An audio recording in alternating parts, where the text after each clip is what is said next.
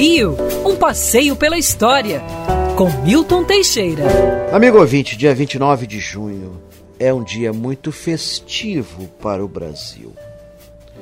Afinal de contas, nesse dia 29, o Brasil ganhou por duas vezes a Copa do Mundo.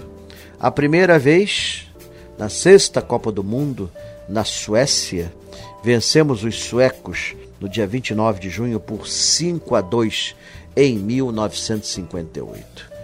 O rei da Suécia apertou a mão de todos os brasileiros, estava muito contente. Tínhamos jogadores maravilhosos, com Pelé, Garrincha, Zagallo. Uh, Garrincha brilhou como nunca. Pelé então fez seu debut na seleção com 17 anos nossa, e tornou-se um dos grandes líderes do Brasil.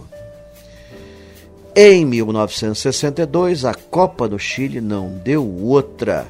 O Brasil derrotou todo mundo e venceu a Tchecoslováquia por 3 a 1 em 29 de junho de 1962. Campeões do mundo pela segunda vez. A taça do mundo é nossa, com brasileiro não há quem possa. Eita, esquadrão de ouro, é bom de bola, é bom no couro. Com os mesmos atores da Copa de 58.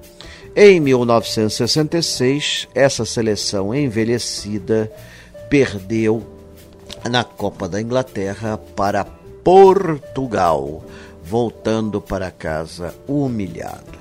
Mas não se fez por esperar Quatro anos depois, em 1970, levaríamos a Copa Jules Rimet definitivamente. Definitivamente, entre aspas. Foi roubada das instalações da FIFA, onde a original estava exposta e acredite se quiser, uma réplica estava no cofre. Ai, Jesus! Nunca foi recuperada, foi dissolvida, destruída. Hoje só temos cópias dela. Que vergonha mundial! Até no futebol nós fazemos feio. Era para se ter melhor cuidado com isso. E olha que foi feito um filme no Brasil chamado Roubaram a Copa do Mundo. com Ronald Golias. Quer ouvir essa coluna novamente? É só procurar nas plataformas de streaming de áudio. Conheça mais dos podcasts da Band News FM Rio.